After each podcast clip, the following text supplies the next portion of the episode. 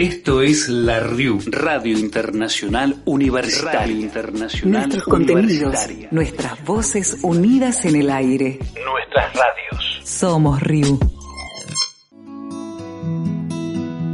Estamos de regreso en Somos Riu, esta vez desde FM UMPA, la Universidad de la Patagonia Austral de Argentina. Nos trae el velero Pros, que llegó de Río Gallego en Argentina procedente de Buenos Aires, el Mar del Plata y Puerto de San Julián.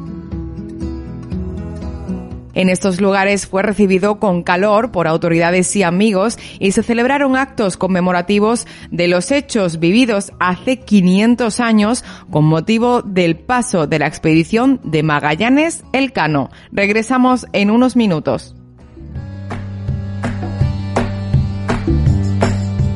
Hola amigos, ¿cómo les va? Soy Karina Vanessa Ojeda y desde FM UMPA en la Patagonia Austral Argentina los invito a compartir una nueva emisión de Somos Riu. Hoy les presentamos la historia de los amigos de los grandes navegantes y exploradores españoles. Conocer la historia del velero Pros, que emula el viaje de la primera vuelta al mundo de Magallanes y Elcano, en conmemoración al quinto centenario de la travesía, que hizo escala en el muelle de Río Gallegos. En esta oportunidad escucharemos a los amigos de los grandes navegantes capitán Diego Fernández Casado, África Herrera y también a Maite Larauri.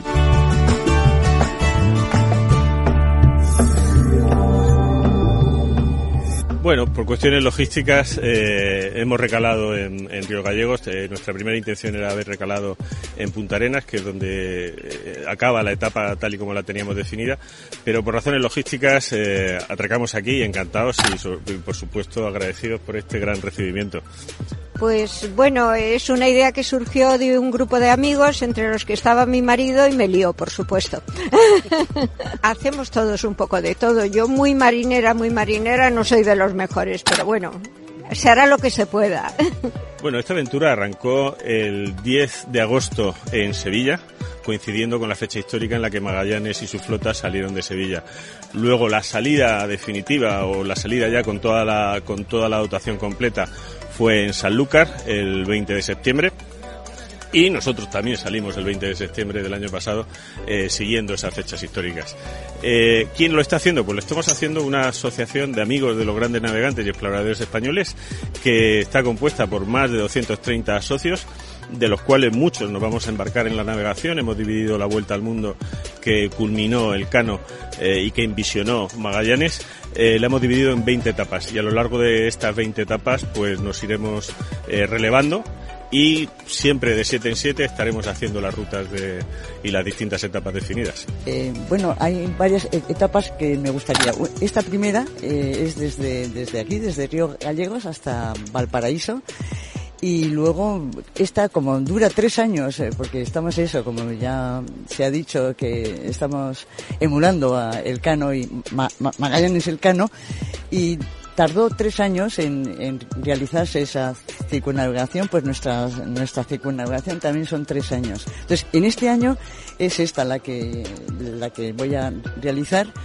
El, el año que viene probablemente sean Bali, vamos, por Indonesia, y la última que me gustaría realizar sería desde Ciudad del Cabo hasta Cabo Verde, hasta las islas de Cabo Verde. Emocionante, emocionante, sí, es, es algo más que navegar, es rememorar un poquito de la historia de, de ustedes y de la nuestra, de todos. Hombre, cuando vas a hacer una cosa de estas te informas y te gusta saber cómo se hizo los que nos adelantaron y cómo fue cómo fue Magallanes, cómo, cómo, porque en realidad conmemoramos la primera vuelta al mundo. Entonces, por lo menos te lees todo lo que pillas sobre ese tema, claro. Pues la verdad es que eh, son sentimientos encontrados. Nosotros tenemos mucha tecnología, podemos anticiparnos a los problemas, sabemos cómo va a venir el tiempo, eh, nos podemos comunicar por teléfono. Tenemos una serie de, de facilidades y de tecnología que nos permiten muchísimas ventajas. Y a pesar de eso la navegación es dura. O sea que hay que imaginarse cómo fue aquella navegación en la que no tenían estas facilidades, no tenían la, cobertura la logística que nosotros tenemos y ellos iban eh, explorando un mundo desconocido. Hasta ese momento no había, no había, no se habían surcado estos mares por eh, embarcaciones y por países occidentales. Eh, y hay que comparar esta, esta aventura con el viaje a la Luna. Nosotros decimos que se puede comparar, pero la viaje a la Luna es fácil, sabemos dónde está, solo hay que ponerle combustible suficiente y el problema es traerlos de vuelta pero ellos no sabían dónde iban. Ellos no sabían dónde iban y no tenían desde luego la tecnología que hoy tenemos. Aparte de adquirir experiencia como navegación, conocer países, eh, eh, expandir un poco nuestra historia, ¿no? y conocer también otras culturas es muy importante, ¿no? Esto, esto forma parte de una ilusión. O sea, es una ilusión el formar parte de una expedición como la que estamos organizando.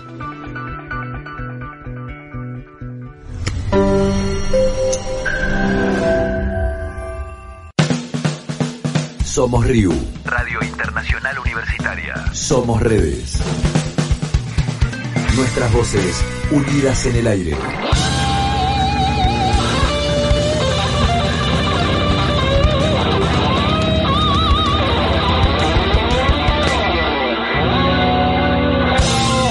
Somos RIU. Universidad Autónoma Metropolitana de México, Radio UAM, para Somos RIU.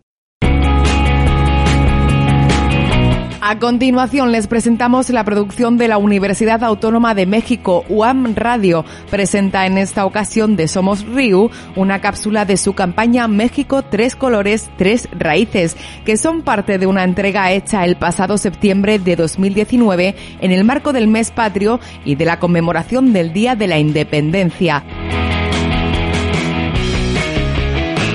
En estas cápsulas participan dos investigadores de la Universidad Autónoma Metropolitana, Unidad Iztapalapa, la doctora Juana Juárez Romero y el licenciado José de Jesús Cruz de Santana, que nos invitan a reflexionar sobre la construcción de la identidad mexicana y el significado que tienen hoy en día los símbolos patrios. Hoy, la tercera y última parte sobre las raíces de la identidad nacional.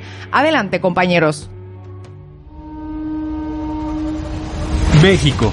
Tres colores, tres, raíces. Tres raíces. Orgullo por una identidad compartida de culturas, lenguas y costumbres. Mi México. Hola, mi nombre es Juana Juárez Romero, yo soy psicóloga social, orgullosamente egresada de Palapa. Los orígenes de la identidad nacional a partir de estos tres grupos no son reconocidos, más bien los hemos ignorado. Y aquí no solamente por desconocimiento, creo que hay una valoración negativa sobre el indígena, sobre el origen español y sobre los africanos, que eso es parte de la herencia y de la educación ignoramos realmente mucho de ese pasado prehispánico, ignoramos mucho del antecedente español, pero sobre todo ignoramos la raíz africana. Pero yo diría que más que ignorancia aquí, que tiene que ver que desconocemos, que los mexicanos desconocemos eso, tiene que ver sobre todo con una valoración negativa de esos tres orígenes, de esos tres grupos originarios. Eh, tenemos un estudio nosotros en la, en la UAM Iztapalapa que hicimos en colaboración con colegas de Monterrey y Tabasco, donde preguntábamos qué tan importante consideraban universitarios de primer año de la carrera que se incorporara las lenguas indígenas en la educación que tenemos. Y bueno, la respuesta es que no hace falta. Muchos de ellos opinaron en todas las tres poblaciones que era mejor que se mejorara el aprendizaje del idioma inglés porque si bien lo tomamos de los primeros cursos, nadie sabe hablar verdaderamente inglés. Y entonces aparece como una crítica a esa lengua que se supone que ya nos enseñan. Pero había este sentimiento de no hace falta aprender lenguas indígenas entonces, ¿cómo pretendemos que alguien más valore lo indígena o la lengua indígena si nosotros mismos, que de alguna manera somos depositarios de esto, no lo reconocemos ni lo valoramos suficiente? Mi México. El otro dato interesante es que al final les preguntábamos si conocían cuáles eran sus orígenes en el pasado. Muchos decían que no, que no los conocían, entonces metimos una pregunta que ahí sí, ¿cuál imagina usted, no, que pueden ser sus orígenes? ¿Europeos, indígenas, españoles u otros? Y la paradoja es que, por ejemplo, en Monterrey y creo que en Tabasco también la mayoría dice que son europeos sus orígenes. Solo los estudiantes de Iztapalapa, y creo que por la ubicación que tienen, y no en un porcentaje, creo que no era el 80, era como el 60%, podía reconocer como orígenes indígenas. Yo creo que mientras más sepamos de ese pasado, mejores mexicanas y mexicanos seremos. Pero mientras ignoremos estas tres raíces de lo africano, bueno, yo me fui de espaldas cuando vi en Zacatecas hay un museo muy bonito que está dedicado a las máscaras de las regiones de todo el país negras y es bellísimo y impresionante, pero uno se puede ir de espaldas porque ahí dije, ups, sí tienen una fuerza, sí tienen una presencia, pero otra vez a fuerza de querer ser nosotros, a veces creo más europeos que los propios europeos, estamos ignorando nuestra raíz y creo que eso nos haría más fuertes, más sabios y sabias y mejores personas.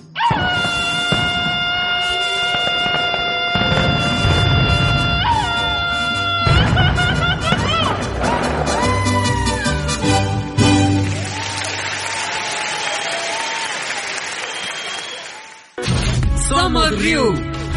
Nuestros contenidos. Nuestras voces. Unidas en el aire. Nuestras radios. Somos Ryu. Radio Internacional Universitaria. Red de redes.